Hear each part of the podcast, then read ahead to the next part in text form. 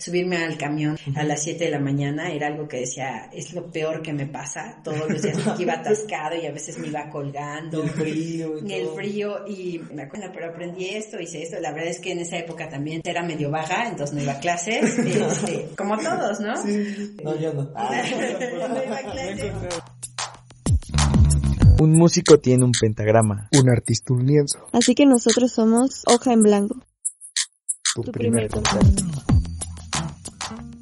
Hola a todos, bienvenidos nuevamente a Hoja en Blanco, un espacio de difusión arquitectónica a través de la no arquitectura. Somos un equipo de tres estudiantes, yo soy Brenda Figueroa. Hola amigos, ¿cómo están? Muy bien, Brenda, emocionado por este episodio. Yo soy Alan López. Hola, ¿cómo están? Mi nombre es Nelson Chávez. En otro episodio, muchas gracias por escucharnos. Hoy tengo dos novedades, o bueno, dos cosas que me emocionan mucho. ¿Cuál es? La primera es que tenemos a una invitada muy especial. Es nuestra primera invitada arquitecta y eso me da, bueno, me enorgullece y, y me siento muy bien de que nos acompañe el día de hoy. Y la segunda es que esta semana Hoja en Blanco le dio vuelta al charco. Ya nos escuchan en Bélgica y en España Ah, y sí. eso me llena de verdad como de muchísima felicidad. Muchas gracias a todos los que nos escuchan de aquel lado. También Argentina y Ecuador que se integraron a la familia de Hoja en Blanco pues, en estos días.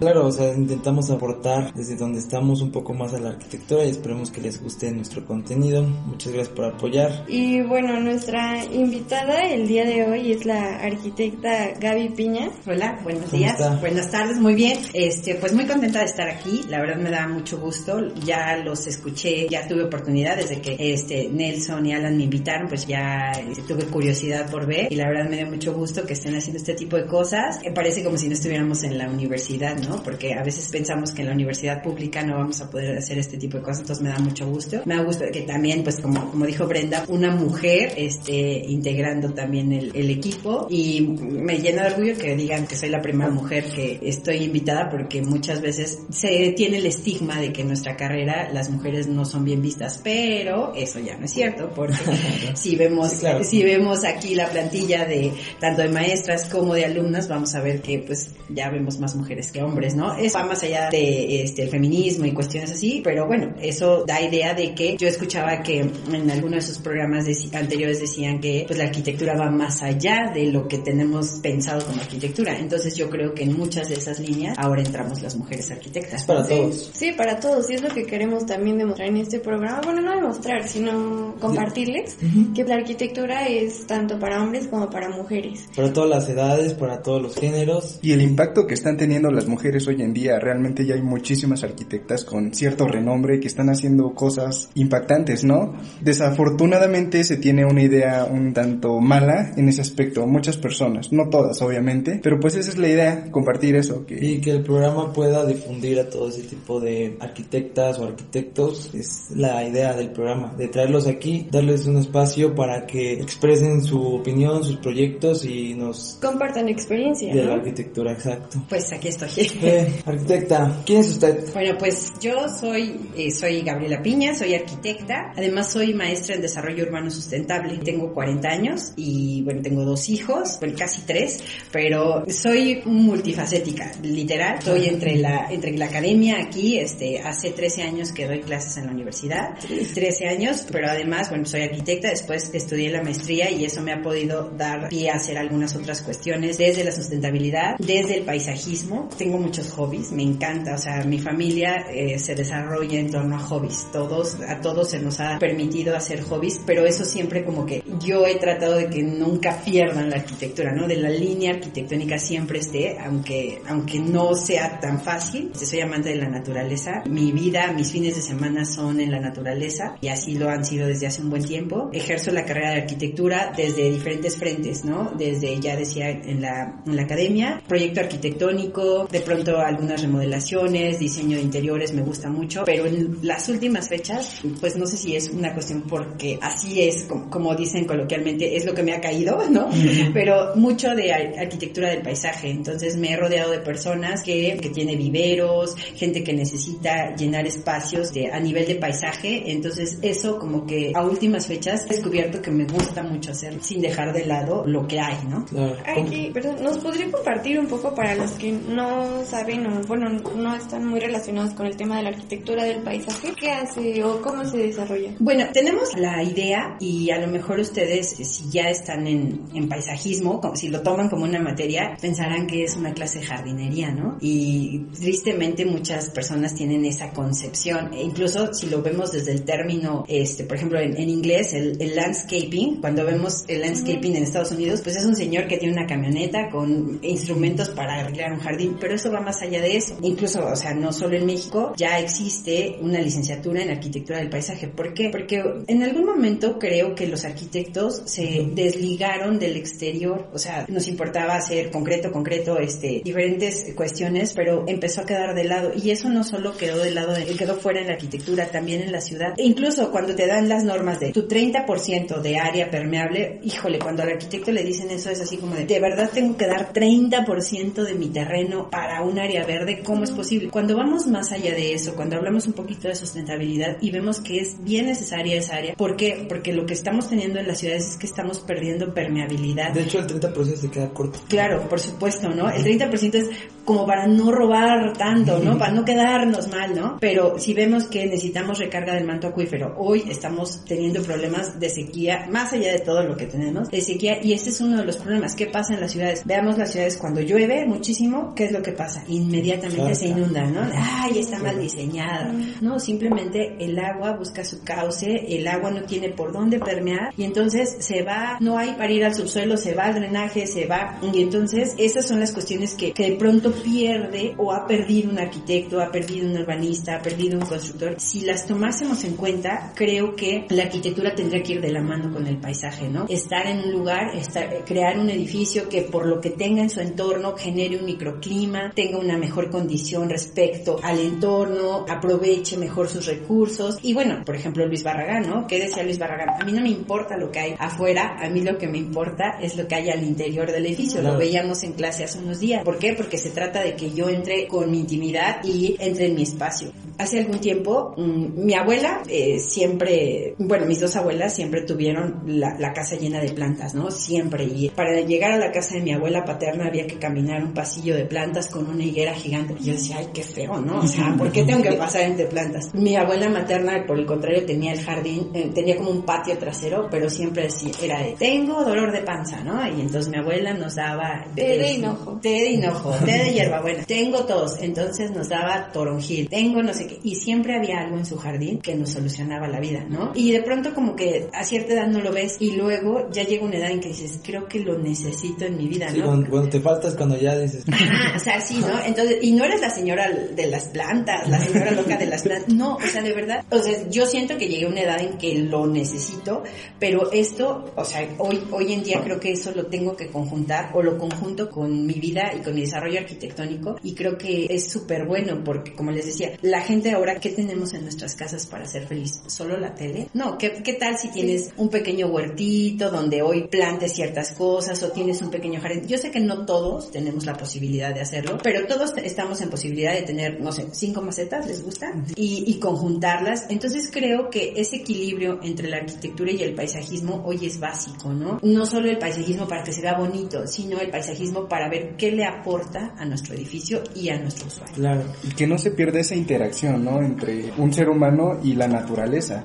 Eso nos lleva a otra situación. Eh, es como algo que me gustaría que nos dé su punto de opinión. ¿Usted cómo definiría a todas estas, o bueno, a esta disciplina como una tendencia, como una moda, o bien como algo que tendría que ser, digamos, necesario de reglamento? Pues yo decirlo? creo que afortunadamente surgió como una moda. Y, y digo afortunadamente porque yo creo que cuando algo surge, surge por moda, la gente se sube en eso, ¿no? Y entonces si alguien empieza a usar, no sé, tenis blancos, todos vamos a usar tenis blancos. Entonces, este es un una moda, sí, pero es que es una moda que surge ante una necesidad, definitivamente, y que de hoy en adelante todos lo tenemos que considerar. Ustedes veremos, por ejemplo, en, hay países en los cuales hoy en día tener un techo verde forma parte de la regla de construcción, más allá de que si construiste tu casa en los 20 o del siglo pasado, no. Hoy en día, por ejemplo, este, en Alemania, el 100% de las casas tienen que tener un techo verde, pero ya no es una tendencia, eso ya fue más allá de una moda, eso ya es una necesidad. ¿Por qué? Porque los tiempos cambian. Así es, los tiempos cambian y lo tenemos que ajustar y ante la pérdida del espacio natural lo tenemos que regenerar y acoplarnos a él. Y de pronto dejar que la ciudad se coma, que, perdón, que la vegetación nuevamente se coma la ciudad porque es evidente que la ciudad ya se comió a,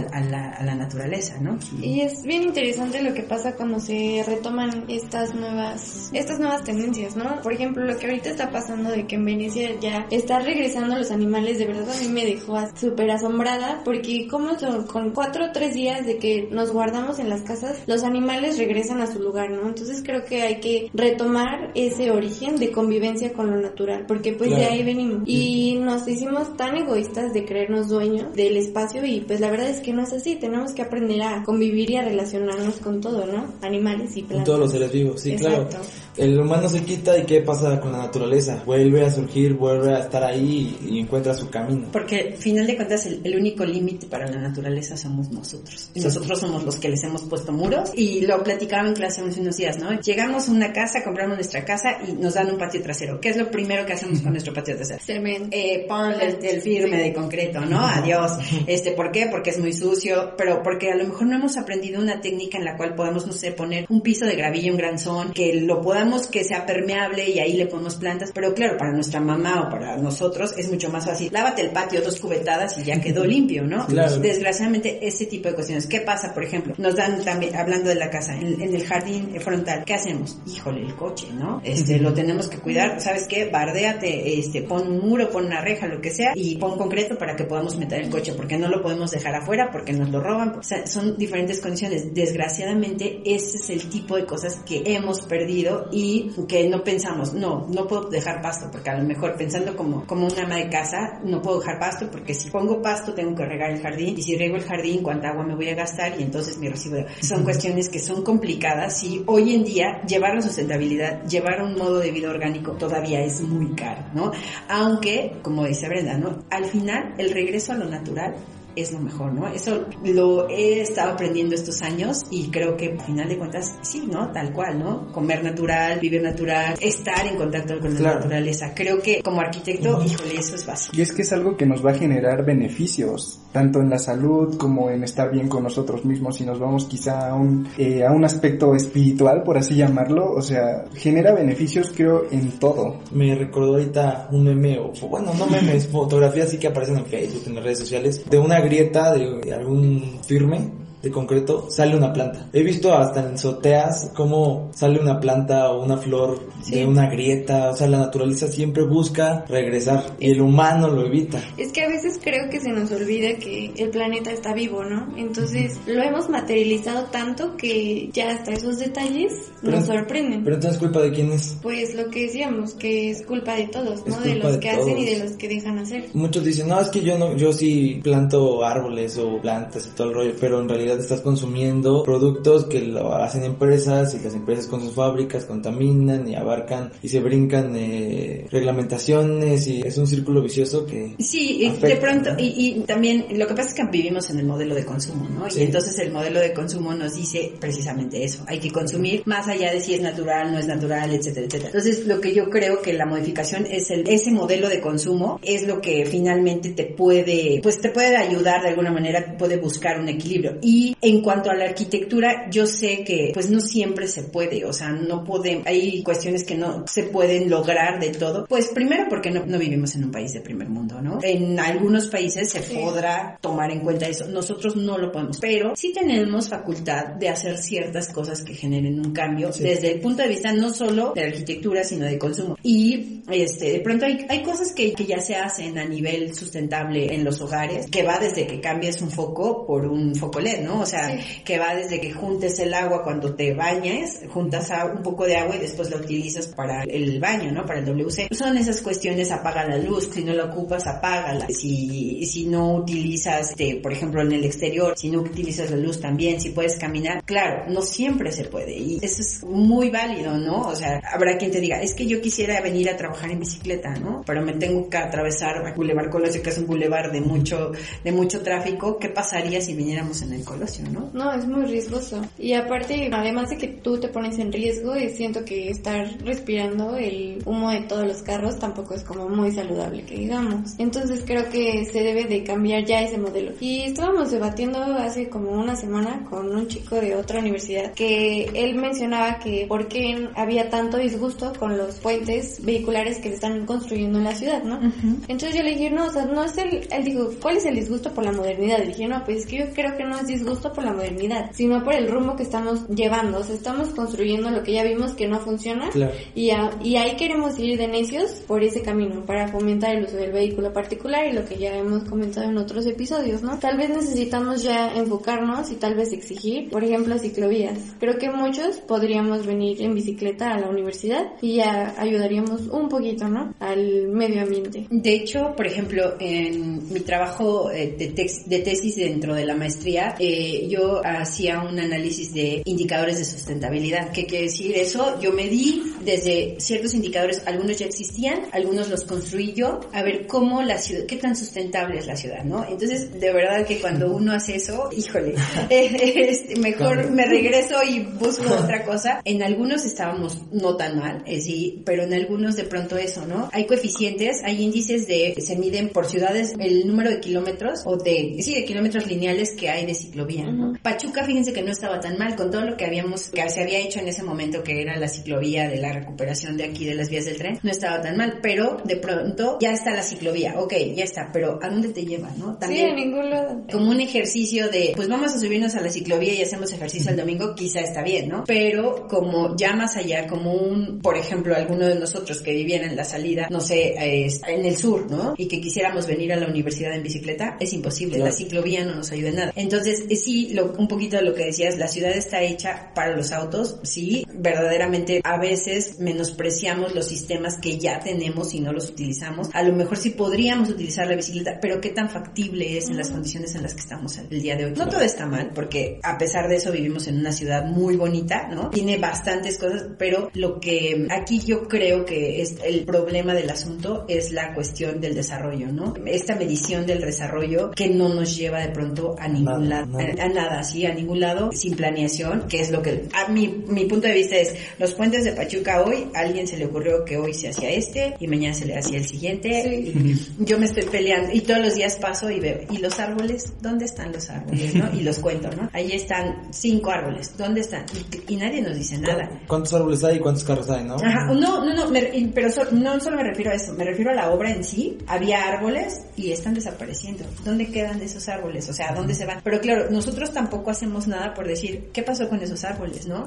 Este, ¿dónde se los llevaron? O cuando nos presentan el proyecto, ¿qué nos ofrece el proyecto desde el punto de vista del paisaje o desde el punto de vista de la sustentabilidad? Es que habría que generar una conciencia sobre eso, ¿no? Que la gente entienda el impacto que tiene, tanto nocivo y el poder plantearlo, pues sería bastante positivo. Claro, sí. Yo creo que en ese sentido es fundamental la participación de los jóvenes y porque desgraciadamente, por ejemplo, mi generación, la generación de mis papás, no está acostumbrada a entrar en las decisiones del gobierno. O sea, las decisiones ya están hechas y ya están plasmadas y si nos gustaba bien y si no también, el gobernante viene y dice voy a poner puentes y no vamos más allá, no preguntamos, no cuestionamos. Entonces, en ese sentido, yo creo que su generación es generadora del cambio porque ustedes, a través de todo esto que están haciendo, pueden hacer un eco, ¿no? Sí, claro. Ok. Es la idea de hoja en blanco. Así es, ¿no? O sea, ustedes ya pueden cuestionar. A partir de esto, ya pueden cuestionar. Ok, estamos haciendo un plan de desarrollo este, de las vialidades de Pachuca. ¿Qué nos ofrecen desde el punto de vista, o sea, de la vialidad? ¿Qué problemas se van a resolver? Desde el punto de vista de la, de la sustentabilidad, ¿qué se va a resolver? ¿Qué hay para los peatones? ¿Qué hay para, para las personas en bicicleta? ¿Qué hay para el La tercera transporte? edad. La tercera edad. Porque en realidad, el día que lo inauguran, lo usamos. Ah, ya, venimos y, y ya. ¿Qué va a pasar con estas vialidades que ahora los va a tener? Pues se van a saturar porque todos vamos a querer pasar por ahí, ¿no? Claro, y la idea por decir de hoja en blanco es que también está dirigida a un público público que no está inmersa en urbanismo ni arquitectura. Entonces, al traer nosotros personalidades como usted, como una arquitecta ya recorrida, eh, experta en ciertas áreas, puede dar su opinión basada en obviamente experiencias y estudios que ha hecho y podemos llegar a personas para concientizarlas y darles a entender que cosas que se hacen hoy en día están mal. Así es, el, el punto creo que es cuestionar, todo cuestionar, o sea, y eso es lo que de pronto a mí en el aula, híjole, a veces me, me cuesta mucho trabajo ver que no cuestionen, ¿no? Digo, ¿por qué no me cuestionan? ¿Por qué no me dicen, este, no, esto no es así? O sea, nunca una generación pudo tener a la mano tanta información. Claro, ahorita ya está. Y a veces son los más desinformados, ¿no? Entonces, eh, en muchas ocasiones toca ver chavos, hablar con chavos que de pronto les hablas de ciertas cosas y te voltean a ver como diciendo, ¿y eso con qué? Y, y tan fácil como que le digas a Google, este, lo que te estoy diciendo, pregúntaselo a Google, a ver qué te dice Google, pero sin embargo no, es, y, y bueno, yo creo que ahí es donde se puede generar un cambio, ¿no? Donde puede haber como este, mm, cerrar como el, el, el eslabón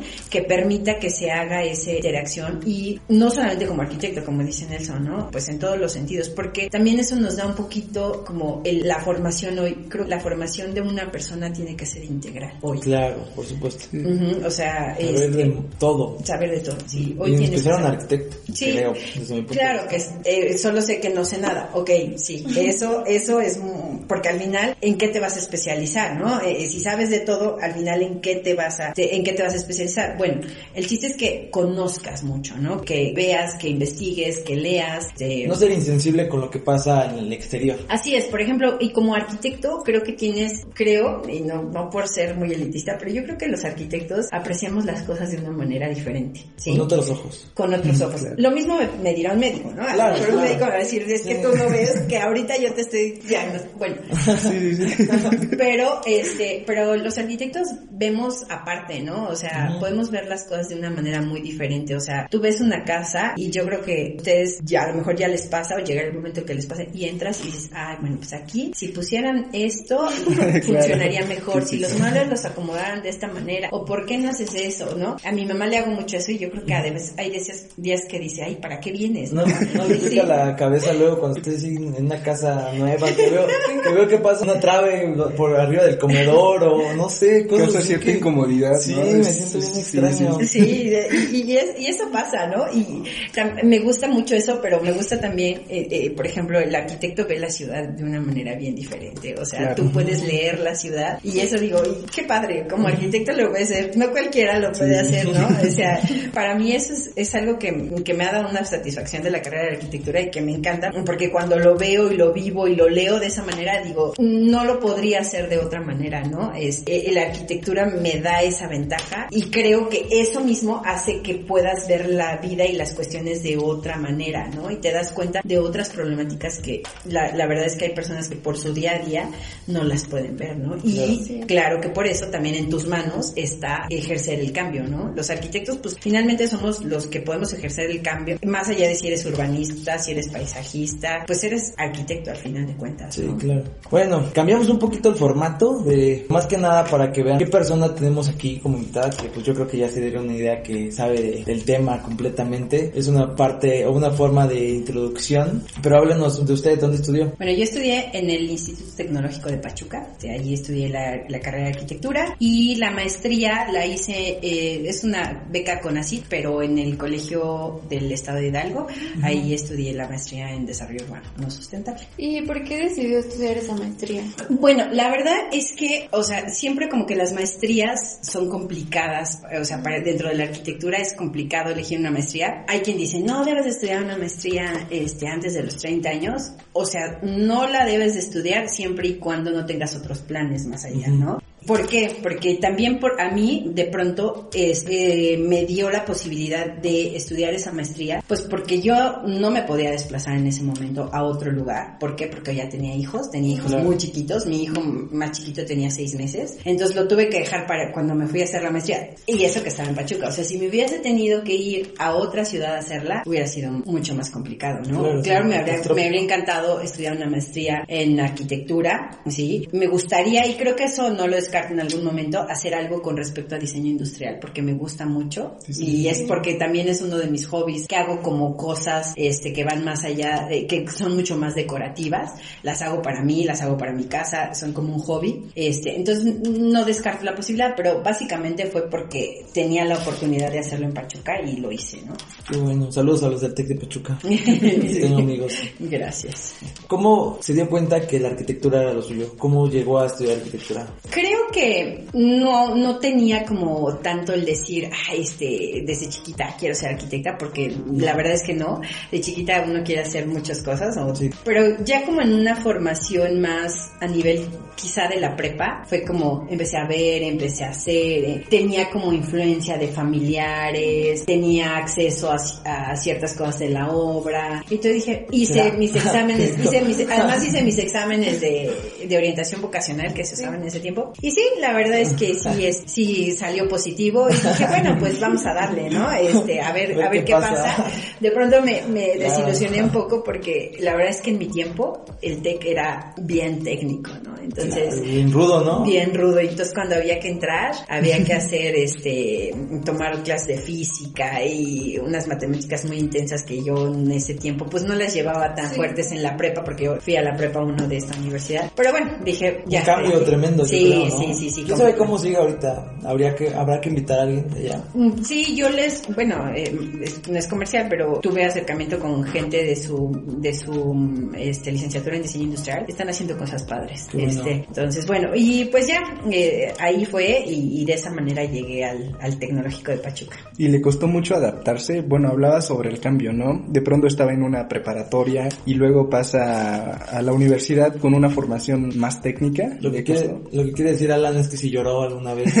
Sí, claro. depresión. No, por supuesto, no, por supuesto. Creo que desde el primer semestre me acuerdo que me mandaron a una comunidad que se llama San Pablito, que es increíble, o sea, el lugar es increíble porque es donde hacen el papel amate en Pagua- adelante de Pahuatlán en Puebla. Pero teníamos que hacer un programa, un trabajo sobre teoría del color.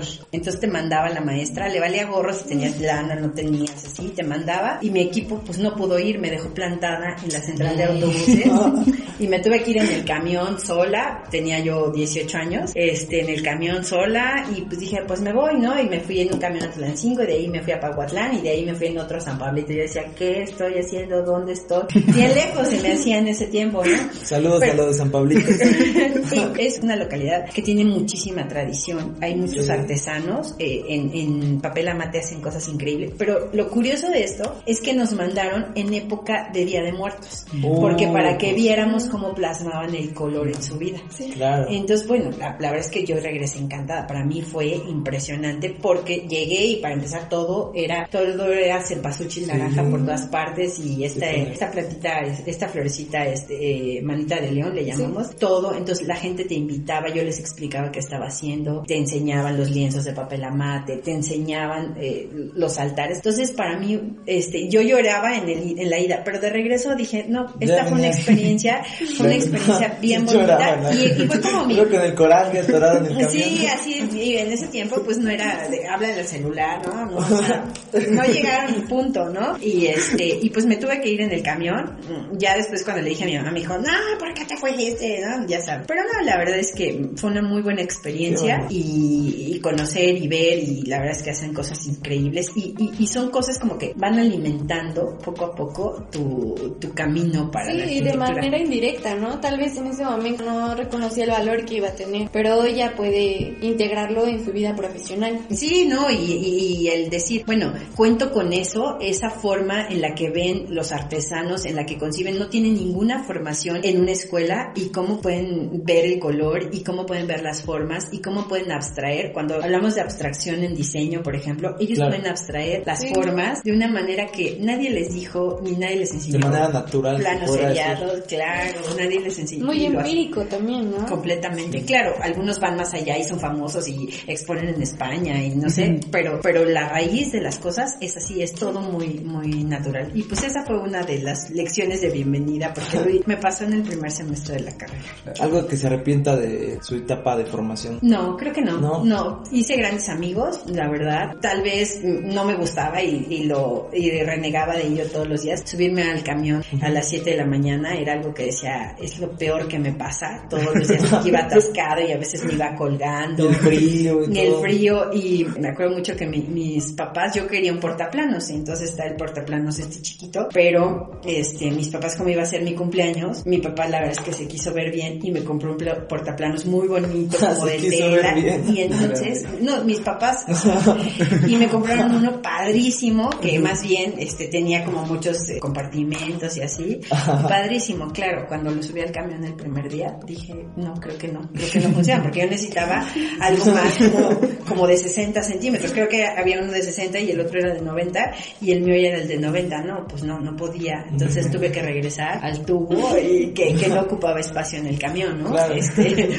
pero no, de arrepentirme, no, nada, todo, todo bien. ¿Y cómo era un día normal cuando estudiaba? La verdad es que yo trabajé muy joven, desde siempre, o sea, desde el principio del- de la universidad, del TEC, estudiaba entre semana y los fines de semana atendía una tlapalería que tenía mi tía. Eh, una hermana de mi papá tenía una tlapalería, entonces ahí- mis fines de semana eran despachar clavos, de Ajá. resistol, suelto, codos, entonces eso me gustaba porque me, me retaba a mí misma a ver si ya me sabía las conexiones, ¿no?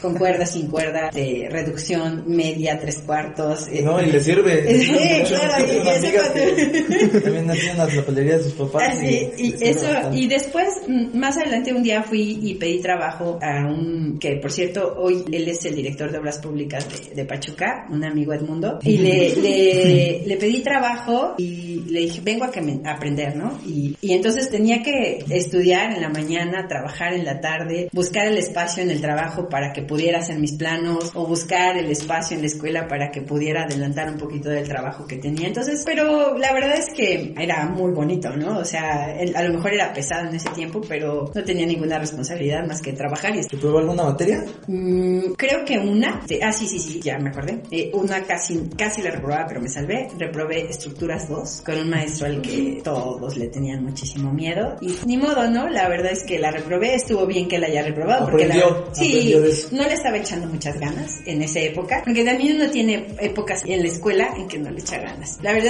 ya después dices, oh, le hubiera echado más ganas.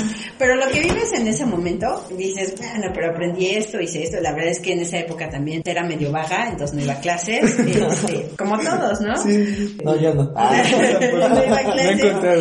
Pero, pero a cambio me iba a México con mis cuates, Como ya saben, ¿no? Como todos. Entonces, es, básicamente eso fue lo que hice y por eso este, la reprobé. No, pues sí, cada quien en, en alguna etapa comete errores, pero hay veces donde ni siquiera te arrepientes de los errores porque la vida es corta, es, se vive una vez y lo disfrutas a veces tienes la oportunidad de remediarlo. Lo bueno que ya se quedó en el pasado y quedó como a lo mejor una anécdota. Sí, no, y dices, ah, qué bueno, hubiera reprobado más. La verdad, a veces digo, hubiera reprobado más, me hubiera dado el lujo de, reprobar un poco más. Pero bueno, igual dices, ay, ya quiero terminar la escuela. Y, y- y como les decía hace poquito a los que se estaban tomando la foto, ¿no? Les surge terminar la escuela, pero allá afuera hay cosas bien, de pronto que son bien complicadas, diferente, ¿no? Es completamente diferente, su día va, va a cambiar muchísimo. Pero bueno, este es parte de la vida y es parte del aprendizaje. Y por decir, ya cuando terminó sus estudios, eh, ¿cómo empezó, cómo se adentró al campo laboral de la... Pues la verdad es fue fácil porque yo, como les digo, ya trabajaba. Automáticamente me quedé trabajando y la verdad es que al principio era un auxiliar administrativo, básicamente, ¿no? No, Después me quedé y entonces empecé ya a diseñar. Eh, hicimos en ese tiempo, en, en esa constructora hicimos varios este, diseños, varias obras. Entonces, no, en ese sentido no fue para mí nada difícil, ¿no? Claro. Solo, solo iba como, mi jefe en ese tiempo como que me iba probando en diferentes como puestos y, y había de todo, diseño, este, de viviendas, entonces trabajábamos en el diseño de viviendas, teníamos obra, teníamos en ese tiempo obras grandes, iba yo también a la obra y hacer lo que, pues lo que todo estudiante de arquitectura yo creo que hace en un principio, que va desde, desde dibujar, sí, hasta hacer, hacer números generadores, sí, la verdad es que no me gustan, pero aquí estoy. Al principio se tiene que empezar por todos los ámbitos. Ya después hay unos que dicen, ah, me da flojera hacer esto.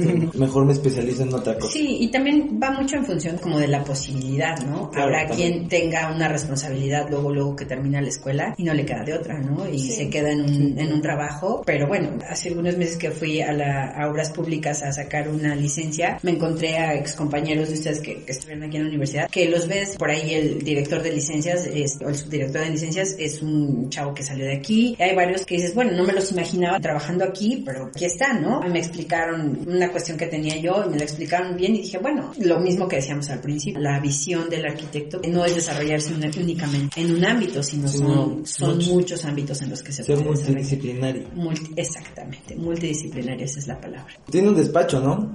Sí, eh, tengo una oficina, una pequeña oficina en casa, donde doy seguimiento a algunas obras que tengo, remodelaciones, les decía hace rato algunas cosas de paisajismo, que es lo que más tengo, he tenido en este tiempo. Con la arquitecta Yareli estoy eh, eh, asociada de alguna manera en un despacho que las dos estamos trabajando, pero lo que pasa es que el año pasado yo tuve una obra que me quitó mucho tiempo a mí y ella al mismo tiempo tuvo trabajo de clientes que ya tenía, entonces como que eso nos pidió poner un poquito de pausa al despacho juntas, pero Claro. bueno, la- ahí está, ¿no? O sea, y de pronto nos buscan a las dos y damos respuesta a las dos juntas y por separado cada También. una también. Que creo que ahora es como se utiliza, ¿no? Así. ¿Cómo se llama su despacho? Entorno Cactal.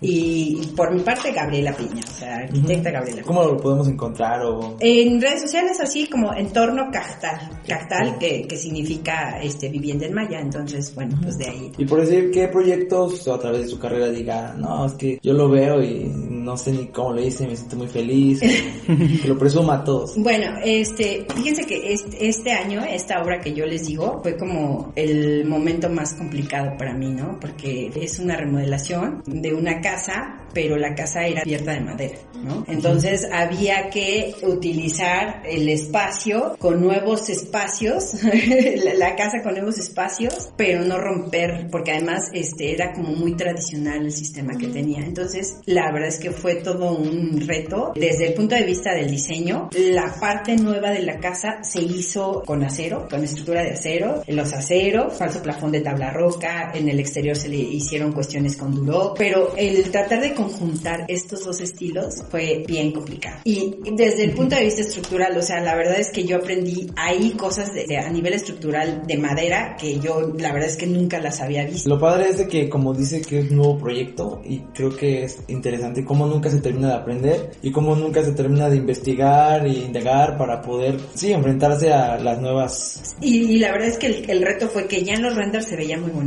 pero cuando llegamos ahí y empezamos a, a demoler y a retirar la cubierta y empezaron a salir y ahora cómo vamos a empatar, es, esa casa es como de hace 30 años más o menos, en cómo empatamos las nuevas instalaciones con las viejas, o sea, le creamos por ejemplo un site, la casa tiene un site, pues antes nadie se imaginaba que pudiera tener, ¿no? ¿no? Sí, ni siquiera estaba en el programa, ¿no? ni de chiste, ¿no?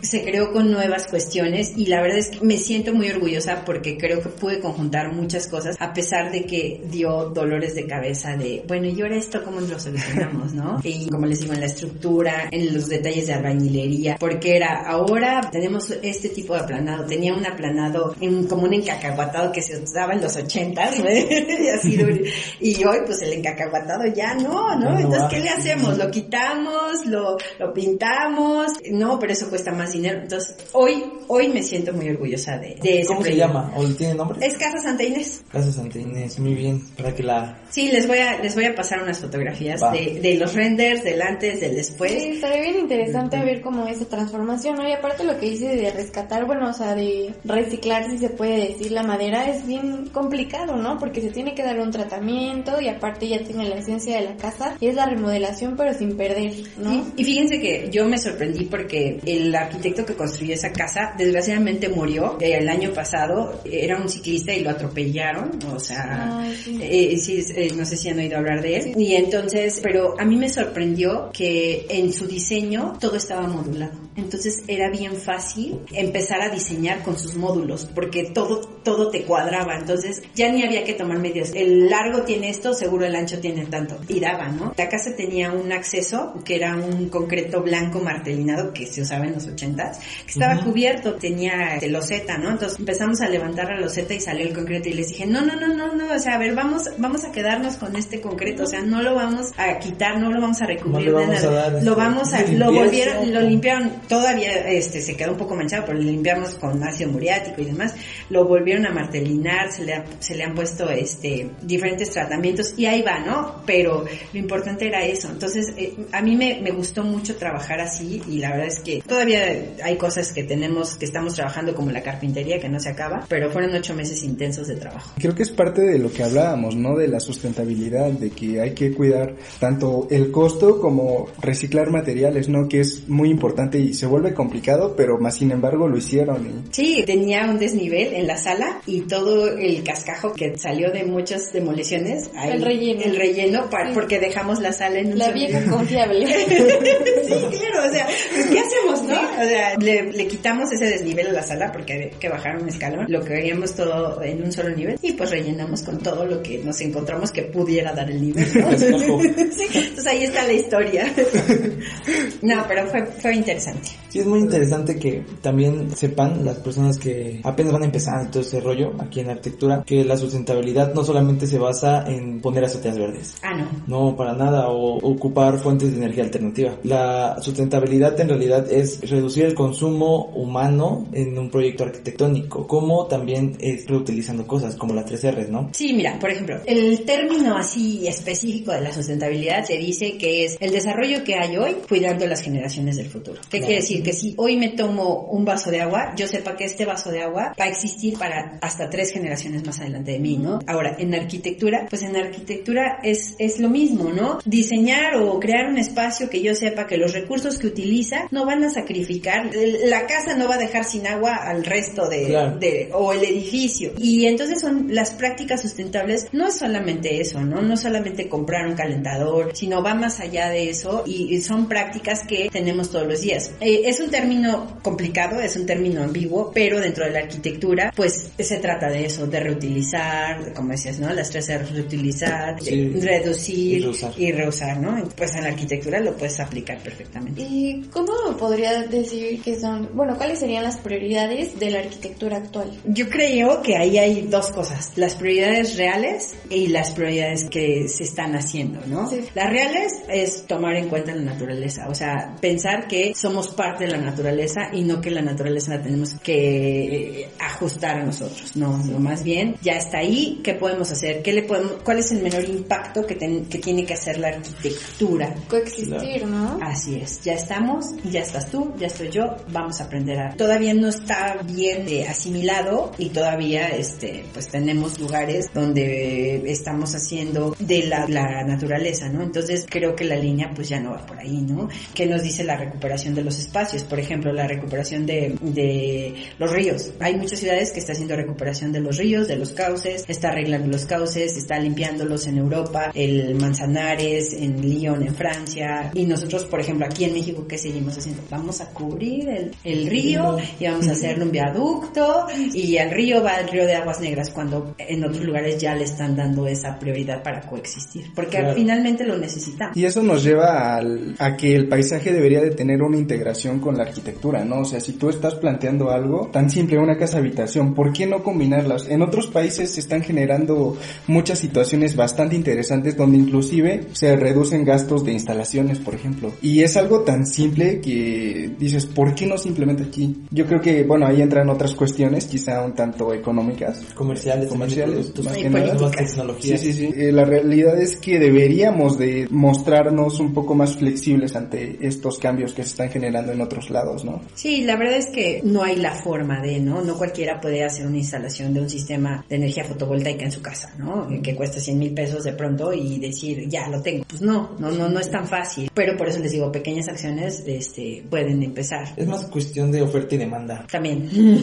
Eso, o sea, y ahorita yo creo que va a empezar a demandarse más porque los problemas ya los vamos a empezar a sentir. Los problemas climáticos ya los estamos sintiendo, de hecho. Yo creo que hablando del desarrollo, un poquito poquito, yo creo que la clave es el desarrollo verde, ¿no? El desarrollo o la economía verde, donde dejar de lado el desarrollo sin que se tome en cuenta la naturaleza. O sea, se tiene que tomar en cuenta para todo. Hoy ya no podemos hacerla de lado, la tenemos que tener junto con nosotros todo el tiempo. Sí, estoy muy de acuerdo con ese comentario, pero eso que dices que tal vez, ok, voy a poner paneles solares en mi casa para hacer mi casa totalmente verde, pero es que eso no es 100% sustentable, porque ¿quién está haciendo ese panel? ¿Con qué materiales? ¿Qué residuos? ¿Desde dónde la traen? O sea, imagínate, ok, un barco, ¿cuánto contaminó ese barco para tenerlo aquí, no?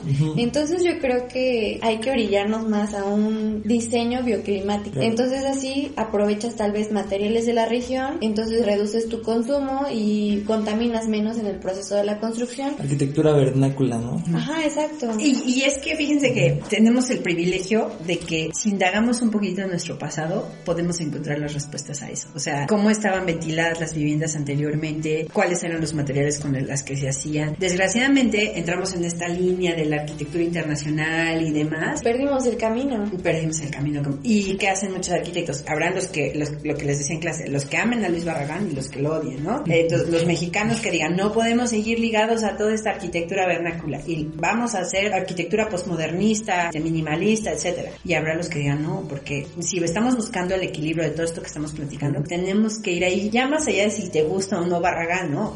¿Qué tiene la arquitectura vernácula? O sea, en la esencia de la arquitectura, que un espacio, por ejemplo, se ventile sin necesidad de tener este, aire acondicionado, ¿no? Es so- solito, natural, la naturaleza, las orientaciones, las orientaciones son mágicas, ¿no? Sí, se Claro. resuelven los proyectos y están bien orientados. La microorientación se le. Como hay muchísimos, bueno, yo creo que la mayoría de los conventos que tienen una cámara fría y hay conservados había- sus alimentos y no había electricidad. No había refrigeradores, ¿no? Ajá. Así, y, y los alimentos no se les echaban a perder, ¿no? Y vamos a esos espacios y siempre están Fríos. temperados, como Sí. dicen, ¿no? O sea, siempre tienen una temperatura agradable, ni frío ni calor, son agradables. Y, y lo mismo, ¿no? O sea, cómo subsistieron, por ejemplo, en el sureste mexicano, ¿no? Este, sin necesidad de tener refrigerador, tenían, los espacios arquitectónicos estaban preparados, pero de pronto pues como que nos perdemos de eso y, y, y creo que no sé si a largo plazo o a corto plazo es una línea que tenemos que tomar. Sí, y yo creo que es como un reto para todos los arquitectos, tal vez que estamos ya ejerciendo o vamos a ejercer en un futuro próximo, hacer arquitectura bioclimática. Y bioclimática y sustentable. Sustentable, claro. Y materiales también. Y, y mucho también seguir la línea, como tú decías, ¿no? ¿De dónde vienen los materiales que estoy buscando? ¿De dónde, ¿Cuál es la línea que hay atrás de Sí, ellos? ¿desde ¿no? dónde los voy a traer? ¿Desde, desde qué embarcación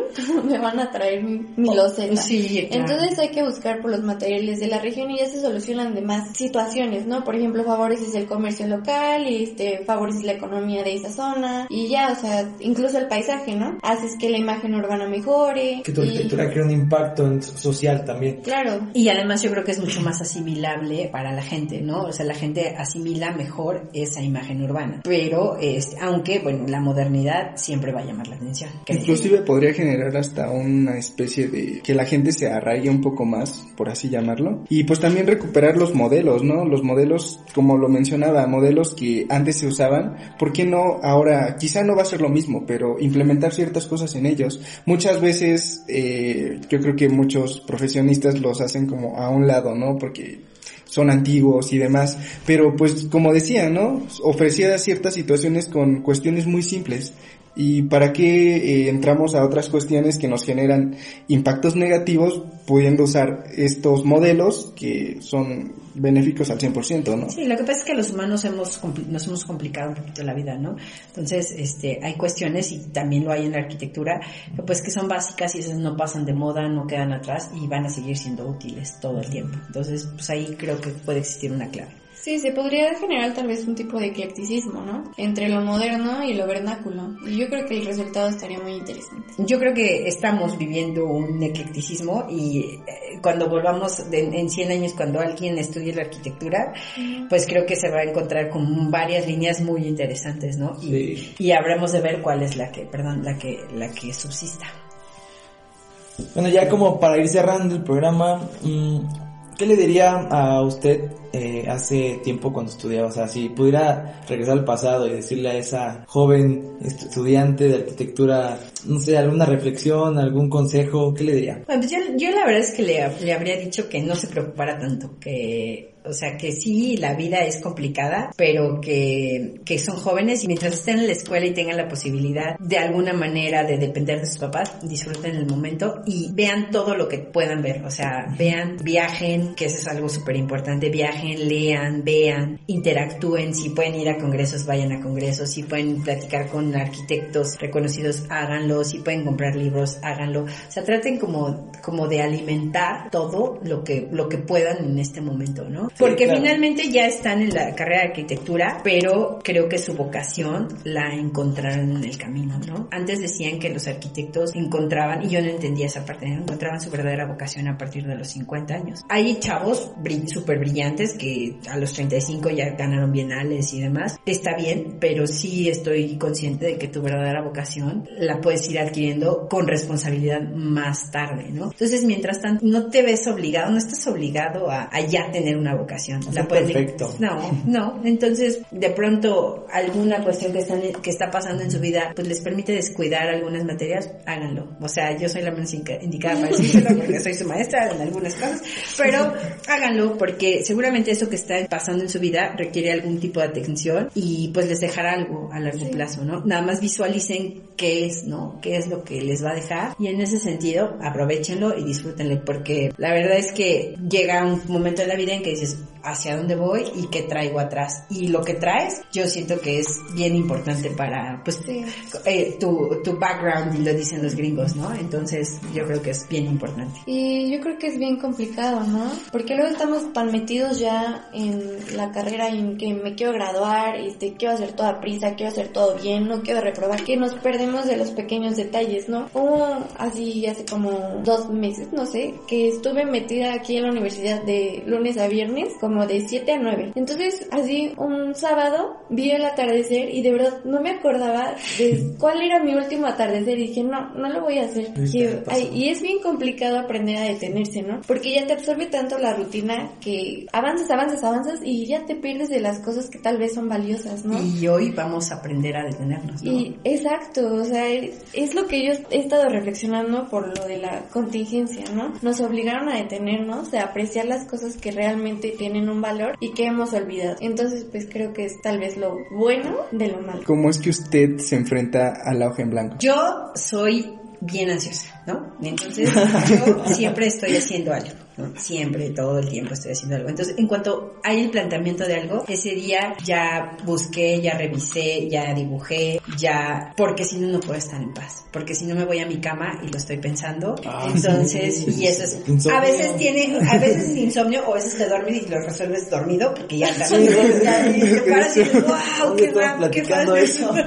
qué fácil. Pero yo me enfrento a la hoja en blanco, pues como, no es, es que no es divagar, es atacándola, pero desde como muchos puntos de vista, ¿no? Y en el momento en que decido ya sentarme es porque ya vi, este, ya ordené mis ideas, porque mi cabeza, mi cabeza es muy desordenada, mi cabeza. Yo he tratado como la vida me ha hecho ordenada porque si no me, si no lo fuera así, la corriente se la pues lleva. la corriente me llevaría y hay veces que me lleva la corriente, ¿no? Entonces he tratado como de, trato de hacer todo eso, pero ya ahora de una manera ordenada para que cuando me siente ya nada más es como si abriera cajones y entonces los cajones ya me permiten plasmar, ¿no? Una idea, este, un proyecto y no solamente a nivel arquitectónico, a nivel como arquitecto, sino en la vida en general, ¿no? Este, vamos a empezar un proyecto nuevo, ok, ¿qué tengo? Y eso es también ver, ¿no? ¿Qué tengo? ¿Qué, qué sé? Y qué no sé para abordarla? Porque eso también, porque no, no tenemos, este, no sabemos todo, ¿no? Y, a veces nos planteamos con cuestiones que, ups, nunca las habíamos visto y eso es complicado. Claro, eso, eso sí. Bueno, a mí se me hizo muy interesante cómo dice que se enfrenta al papel en blanco, porque he notado que todos se enfrentan de formas diferentes, pero al final de cuentas, eh, igual, ¿A qué voy? Mm, Todos la perciben, todos tienen, unos tienen miedo, otros no tienen miedo, otros están seguros, otros no tienen miedo de equivocarse, pero al final de cuentas nadie llega a la hoja en blanco con una mente en blanco. Ya tienen una preparación, al menos ya han pensado cosas. Y es interesante porque lo hemos estado descubriendo en los programas. Es lo que les decía al principio, ¿no? Los arquitectos no, no somos, no estamos en blanco, o sea, tenemos un- Nunca. nunca, y tenemos muchas cosas, y seguramente tú dibujas, Alan no sé, pero a lo mejor escribe, no sé, ¿no? Cada quien hace diferentes cosas, siempre muy en un plano artístico, porque Sí. la verdad es que también siempre muy en un plano artístico, pero de eso se trata la vida, o sea, una persona no tiene que ser absolutamente, es, es solo es arquitecto o solo es médico, no hombre, porque la vida allá afuera tiene un millón de cosas más y si puedes darle a la corrida, las a la corrida y si no te puedes ir a trepar al cerro, te trepas al cerro y si no, este, si quieres hacer este cerámica, haces cerámica, se vale, Claro. se vale, ¿no? Bueno, queremos agradecerle por haber aceptado venir aquí al programa de Hoja en Blanco. Es una arquitecta que la habían pedido, la quieren mucho, Gracias. La queremos. Ay, gracias. Muchas La gracias. estimamos y sabemos que es una persona que tiene muchísimas cosas de qué hablar. Nos gustaría que en algún futuro nos pueda acompañar otra vez en algún otro capítulo, hablar sobre cualquier tema, ya sabes. Es lo importante de sacar o documentar información de cada persona y tenerlas en hoja en blanco. Adelante, yo encantada, ya saben, me gusta hablar de todo. Muchas gracias por acompañarnos. Eh, yo en la personal la admiro desde hace tiempo que tuve la oportunidad de tenerla frente al aula y dije, no, pues es que hasta es como un ejemplo, ¿no? Por los múltiples roles que desarrolla o que está involucrada, ¿no? O sea, arquitecta, maestra, mamá y alumna, porque pues siento que siempre se aprende algo, ¿no? Al día a día. Entonces, pues muchas gracias por compartirnos este tiempo y nos vemos en otro episodio. Muchísimas gracias a ustedes por invitarme. También comparto la admiración. Y creo que es una persona que transmite mucha paz. O sea, siempre está feliz. Sí. O sea, y es complicado, ¿no? No me Porque conocen en mi casa, ¿eh? habrá que platicar con sus hijos, ¿no? Pero, Ahí, ahí comentan, por favor. pero bueno, creo que eso es muy rescatable. O sea, es, es increíble cómo a veces llegas de, no sé, todos tenemos problemas y demás, ¿no? Y el que siempre esté con esa actitud es, wow. Muchas, gracias. bueno, muchas gracias. Esto es Hoja en Blanco. Recuerden que nos pueden encontrar en las redes sociales, en Instagram como Hoja en Blanco 20. En Twitter estamos como guion bajo, hoja en blanco, guion bajo, y hay un correo que es hoja en blanco 20 arroba gmail.com. También estamos en YouTube como hoja en blanco. Eh, gracias por el apoyo. Ya saben que si les parece interesante para otra persona, no duden en compartírsela. Agradecemos mucho su apoyo, lo que nos están brindando, comentarios, todo eso. Sigan porque nos gusta mucho, los estamos contestando y considerando. Estamos logrando tener un cierto impacto y eso es gracias a ustedes que nos escuchan, nos comparten. Muchas gracias. Hoja en Blanco es Brenda Figueroa, Alan López. Nelson Chávez. Hasta la próxima. bye.